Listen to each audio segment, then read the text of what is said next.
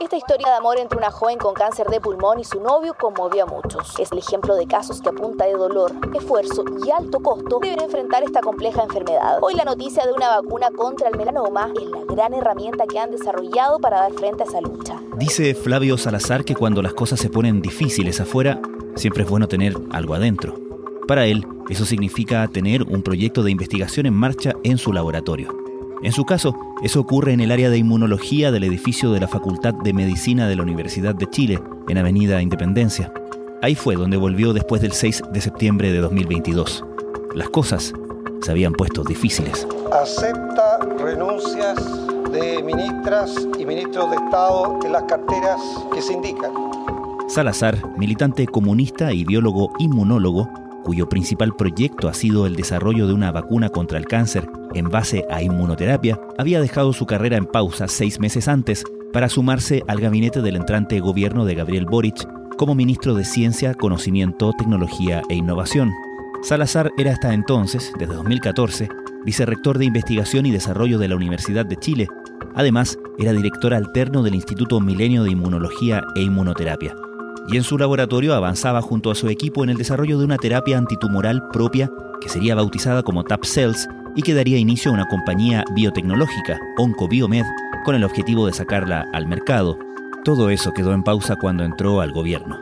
Su salida del gabinete en septiembre, que lo tomó por sorpresa, daría inicio a una llamativa inestabilidad en el cargo.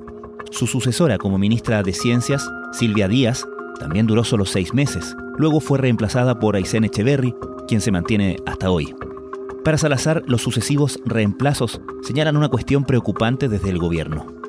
Ya con mayor distancia, que han pasado dos ministros adicionales, creo que hay una señal de poca relevancia en estos temas de ciencia y tecnología. Hoy Flavio Salazar conversa con Crónica Estéreo sobre su paso por el gobierno y el regreso a su lugar seguro, su laboratorio. Además, comenta los objetivos de las pruebas clínicas de su vacuna contra el cáncer que se iniciarán en Brasil y explica por qué para él ser científico y ser comunista son cosas que están íntimamente relacionadas.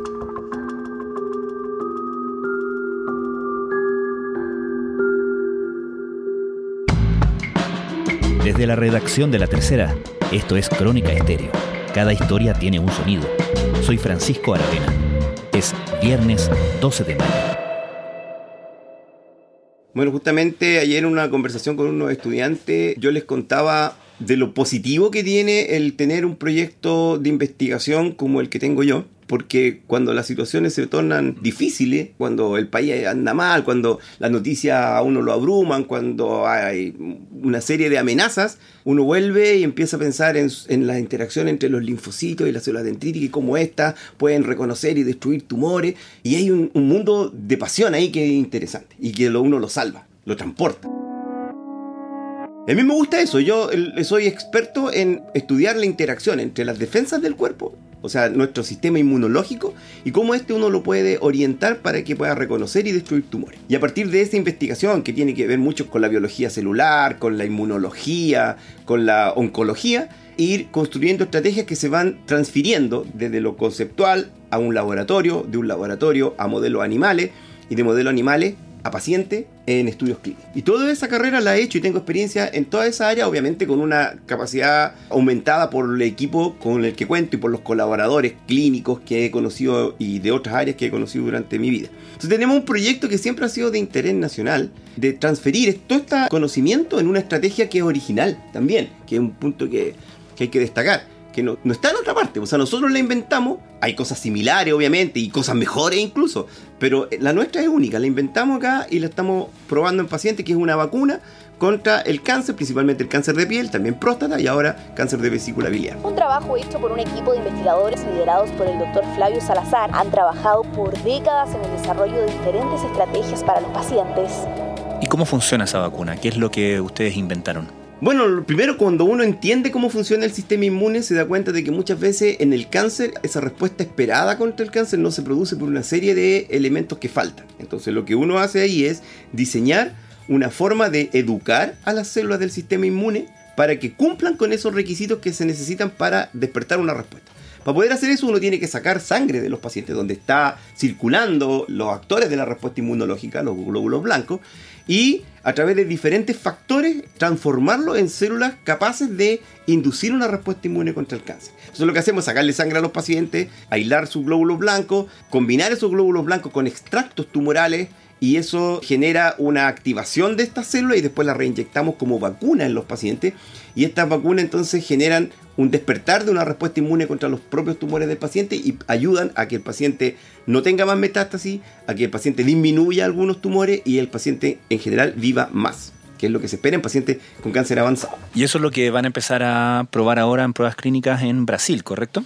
Bueno, en esta historia uno, cuando ya pasa a la fase clínica, tiene que pasar por diferentes fases de estudio en humanos.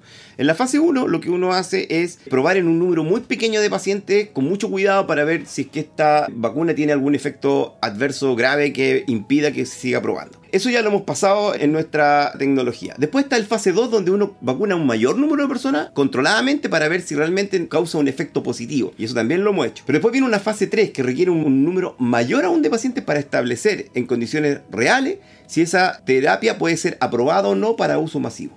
Entonces, para hacer fase 3, primero hay que tener un número importante de pacientes y una cantidad de plata de inversión importante porque son estudios caros.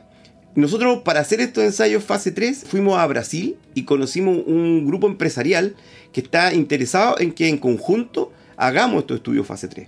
Entonces estamos diseñando a través de la agencia regulatoria Anvisa un estudio más masivo para que en el fondo obtener la validación internacional y poder aplicar esto ya en forma más permanente en número mayor de pacientes. Entonces, eso es el desafío que tenemos hoy día, hacer un estudio fase 3 que debe incluir unos 500 pacientes y conseguir financiamiento, conseguir las contrapartes. No ha sido fácil y yo creo que estamos avanzando ahí muy entusiasmados en, en eso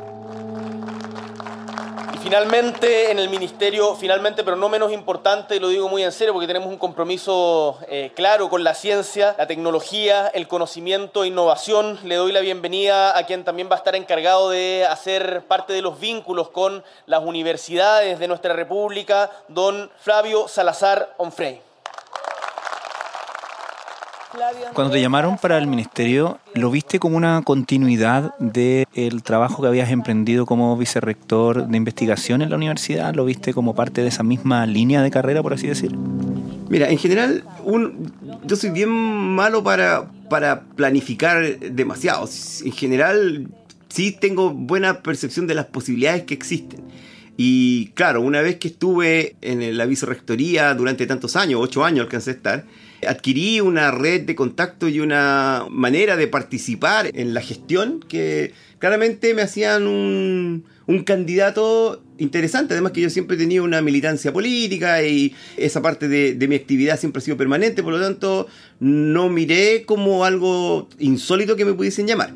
Pero claro que me tomó por sorpresa, porque tampoco nunca estuve cerca de la élite del poder. Pues, o sea, yo nunca estuve en, cargos dirigentes, ni, ni electo en ningún tipo de cargo, digamos, político. Por lo que me pareció sorprendente, me pareció una buena señal en todo caso, porque en el fondo creo que de lo que se valoraba de mí era mi trayectoria y mi experiencia científico, técnica y política. Entonces, claramente me gustó. ¿Y cómo definirías y describirías tu paso por el ministerio? Mira, si lo miro hoy día a la distancia, una experiencia inolvidable. Yo creo que son muy pocas las personas que puedan llegar desde el área de desarrollo que yo tengo, o sea, desde la ciencia académica pura y de la innovación, etcétera, llegar a un cargo de tan alta relevancia, porque si tú, si cuando uno está ahí lo, lo, piensa, está en la primera línea de, de, un gobierno, ¿no es cierto? Ser ministro es algo importante. Creo que fue una experiencia muy interesante para conocer ese mundo, para conocer cómo funciona y por qué es tan atractivo para mucha gente. Porque realmente es atractivo por dos motivos. Uno, por, por la adrenalina, ¿no es cierto? Porque uno vive una intensidad de, de, vida que nunca había visto, incluso en mis momentos más difíciles, cuando escribí mi tesis doctoral, por ejemplo. Nunca fue tan intenso como esos meses en el ministerio, donde uno desde la mañana hasta la noche eh, tiene actividades específicas y donde siente que está siendo escrutado todo el tiempo. Cambia su comportamiento, o sea, se fija en cosas que antes generalmente no se fijaba. Entonces es muy enriquecedor y además que uno, eh, lo que tiene el poder es esa capacidad de transformar la voluntad personal en un tema institucional y eso es como un privilegio enorme, entonces hay que manejarlo con mucho cuidado. Pero también está un poquito la decepción que significa ver que los que estamos allí o los que hemos llegado ahí tampoco somos tan especiales. Entonces los mismos problemas que usted tiene en su oficina o en su, en su trabajo, la mala onda, la buena onda, está presente en, la vida, digamos, política de alto nivel. No hay mucha diferencia. Entonces muchas veces el día a día se constituye de pequeñas cosas y no de grandes cuestiones que definen como uno quizás tiende a fantasear cuando no está ahí. Esa parte como que decepciona un poco. Las personalidades, la, la forma de comportamiento, los egos. Pero el aprendizaje general de eso, espectacular. Pues. Salazar señaló que la inversión también contempla la compra de tres satélites para el sistema de observación de la Tierra y siete microsatélites científicos. La construcción de un centro espacial nacional incluye... Y hubo momentos, antes de tu salida, hubo momentos que, que te hicieran cuestionarte por qué estabas ahí o, o si ese era tu lugar. Mira, yo, yo creo que a mí me tocó asumir en un momento de mucha expectativa. Yo creo que fue un momento único, histórico, que permitió que una persona como yo, por su visión ideológica, por su historia científica, por, no provenir de una élite determinada, sino que por ciertas condiciones, en ese momento era una alternativa adecuada yo no sé si eso se va a volver a repetir en algún momento, que una persona como yo pueda llegar a ese tipo de cargo. Entonces era un momento de, mucha ilusión. Y yo creo que eso se transmitió a la comunidad científica y académica. Yo siempre noté por parte de las universidades públicas, privadas, los innovadores, por ejemplo, la gente que alguna vez me conocía por todo este microsistema de innovación, una gran alegría y un gran apoyo. Entonces estábamos como ilusionados con construir por primera vez un ecosistema distinto que le diera mayor relevancia a la ciencia y la tecnología. Lamentablemente, creo yo que el acontecer político general, el plebiscito en particular y las repercusiones que tuvo el rechazo a nivel de país, generó una situación totalmente distinta, políticamente, donde la ciencia, la tecnología y el futuro se postergó esa discusión y lo que privilegiaron, creo yo, fue el presente. Y en el presente la ciencia y la tecnología no tienen mucho que decir.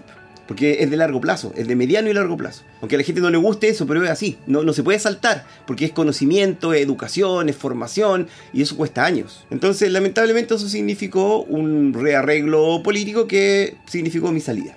¿Tú lo ves así? ¿Lo ves como que fuiste en ese sentido como una ficha en el intercambio de los partidos buscando el equilibrio en el gabinete?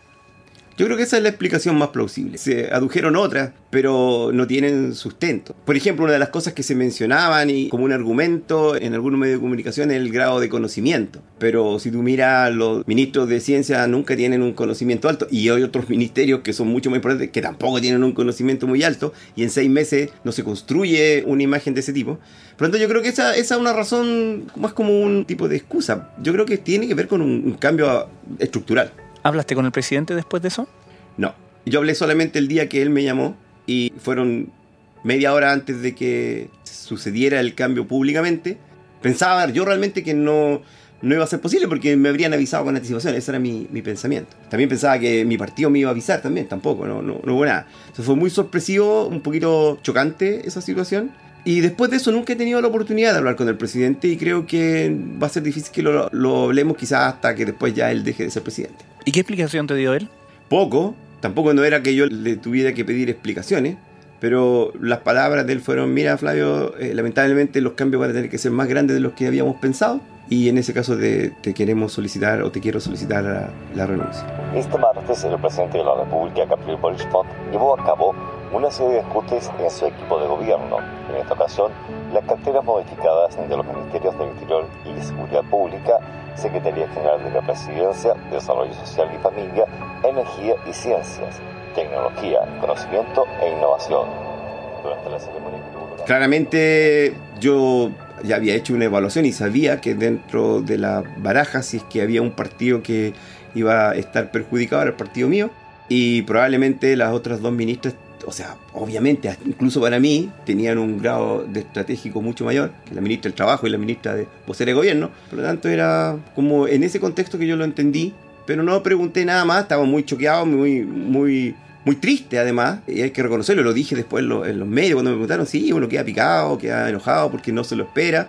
pero lo superé. Eso ya después con el tiempo, a medida que va pasando y a medida que me voy introduciendo nuevamente en mi vida académica y veo todas las cosas que me motivan, es una cosa como que está de lado, pero sí que fue una parte dolorosa. Anótese, tómese razón, regístrese, comuníquese y publíquese. Gabriel Boric Fon, presidente de la República, Manuel Monsalve Benavides, ministro del Interior y Seguridad Pública subrogante.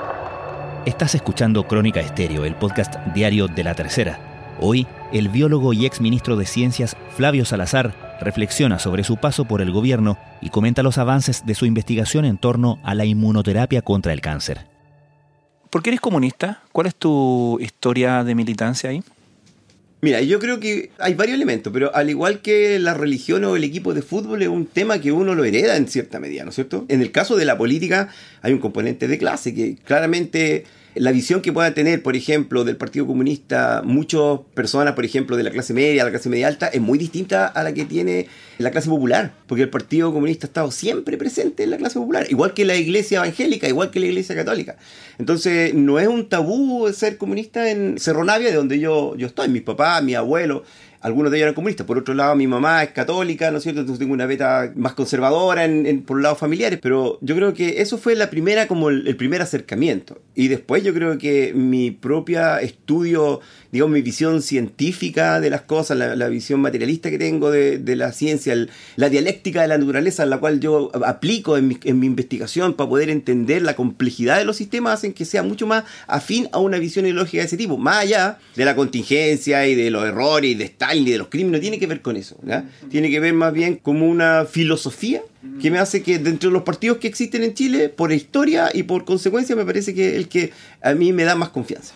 ¿Podemos profundizar un poco en eso de la visión científica con la ideología comunista? ¿Cómo estableces tú esos paralelos y cómo fueron surgiendo para ti? Lo que pasa es que uno de los, eh, digamos, pensadores que más, más tempranamente introdujo los temas de la biología a la sociología fue Engels, Federico Engels.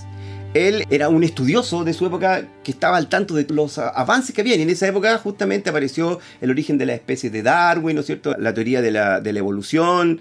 Y en el fondo lo que hay ahí es una mirada que después se ha ido perfeccionando a través de otros pensadores históricamente, sobre todo en los 70, en los 80 donde han sido un poco a contrapelo de la visión más reduccionista que, ha dominado en la ciencia. O sea, en el sentido de que los grandes problemas complejos tú los puedes reducir a la mínima expresión y ahí explicarlo todos. Y así llegamos a los genes, llegamos a toda esta cuestión. Pero yo me he dado cuenta de que eso tiene un valor para ir avanzando, pero no explica la complejidad. La complejidad es distinta a lo que pasa a nivel más micro. Y bueno, y para abajo también. Mientras más abajo, y ahora está la mecánica cuántica, los elementos que para nosotros son naturales en la mecánica cuántica dejan de serlo. Entonces, la dialéctica es como integrar los diferentes niveles de una mirada de mayor complejidad. Entonces, ¿qué pasa? Cuando estaba la pandemia y había muchos científicos hablando de las variantes del virus, que la mutación del virus, las variantes, y se olvidaban de que la pandemia no solamente tiene que ver con eso, sí tiene que ver con las variantes y todo eso, pero tiene que ver con las condiciones sociales de las personas, el hacinamiento, cómo está la economía para poder garantizar que la gente se pueda quedar en sus casas. Esos elementos sociales son parte de la ciencia también. Y por eso mi mirada es mucho más transdisciplinaria a partir de eso. Y yo creo que eso es compatible con una mirada dialéctica de la naturaleza. Que hay, hay elementos que, que son contradictorios y van generando desarrollo y esos tienen distintos niveles y los distintos niveles actúan en formas distintas. Es, medio complejo explicarlo solamente en, una entrevista, pero, pero yo lo he leído mucho y me hace mucho sentido. Entonces yo en el fondo creo que en ese sentido la, mirada que tengo eh, nace de, esa combinación de científico y del el carácter social que tiene la ciencia también. Actualmente en esa visión y en esa integración de las visiones que son la integración de las visiones de tu vida. ¿Te sientes acompañado? ¿Qué tan común o frecuente es encontrar, ya sea cotidianamente o en autores, en, pensadores contemporáneos, esa visión?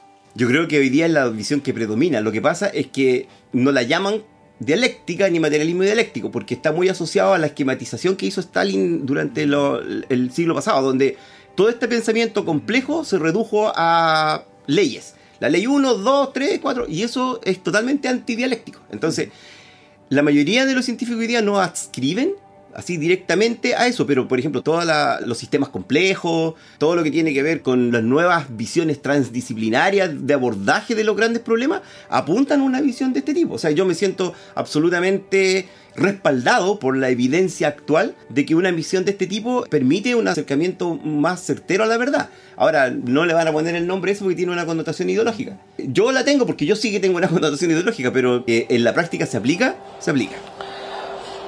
Aysén Echeverry Escudero, en el Ministerio de Ciencia, Tecnología, Conocimiento e Innovación. Flavio, ¿qué opinas y qué conclusiones sacas del hecho de que tu sucesora en el ministerio eh, haya durado tan poco tiempo? ¿O que el ministerio haya presentado tanta rotación en este gobierno? La primera reflexión que yo creo que es la que nos toca a todos. Hoy día yo al principio no, no, no, no me referí más al tema ministerial, por una cuestión también de que siempre corro el riesgo de que se piense que uno está sangrando por la herida, ¿no es cierto? Entonces me alejé, pero hoy día ya con mayor distancia y que han pasado dos ministros adicionales, creo que hay una señal de poca relevancia en estos temas de ciencia y tecnología. Es más, yo creo que la señal que se dio cuando me cambiaron a mí fue muy potente en ese sentido. Y eso lo puedes tú verificar en conversaciones con cualquier científico, cualquier persona de, del área de innovación, porque yo esperaba dos cosas, o dos alternativas, que me cambiaran por alguien de mi mismo perfil, pero distinto, ¿no es cierto? Otro científico connotado, pero con otras visiones, o por un político avesado, ¿no es cierto? Y no fue ninguna de las dos cosas. Entonces eso fue como una señal rara.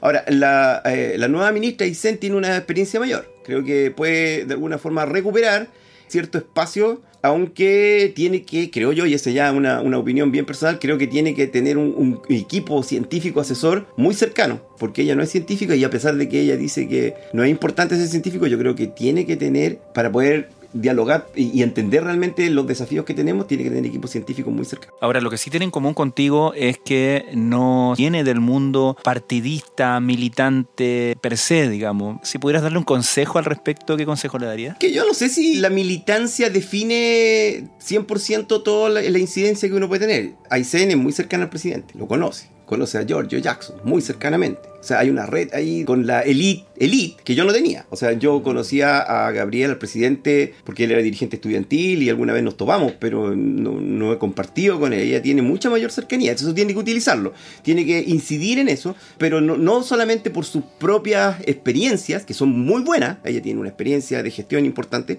sino que tiene que sumarle eso a la experiencia de los científicos. Y yo creo que hay muchos científicos interesados en poder apoyarla en ese sentido para que los desafíos que tenemos y que los científicos pueden ver, se puedan materializar. Y ahí voy a decir una cosa que me parece que la tengo que decir, es que en general, después de que yo salí, el discurso respecto a la ciencia ha sido de escuchemos a los expertos para que nos hagan pensar en aplicar conocimiento, el conocimiento que ellos tienen a las políticas públicas. Entonces hay mesas para los incendios, mesas para los desafíos de la de inteligencia artificial, etc.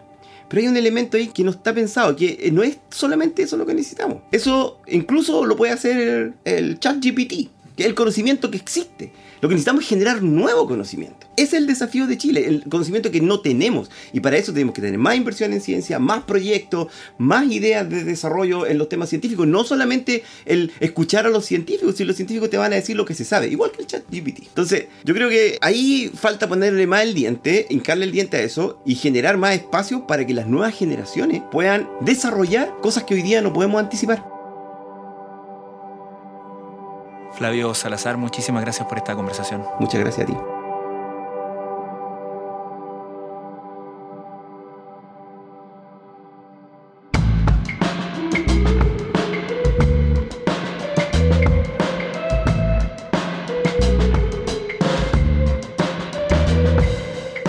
Crónica Estéreo es un podcast original de La Tercera. La edición y conducción es de quien les habla, Francisco Aravena. El diseño y postproducción de sonido son de Michel Poblete. Nuestro tema principal es Say Again de Citadel. Escucha todos nuestros episodios en Spotify o en tu plataforma favorita de podcast y en latercera.com. Nos encontramos el lunes en una nueva entrega de Crónica Estéreo. Cada historia tiene un sonido el podcast diario de la tercera.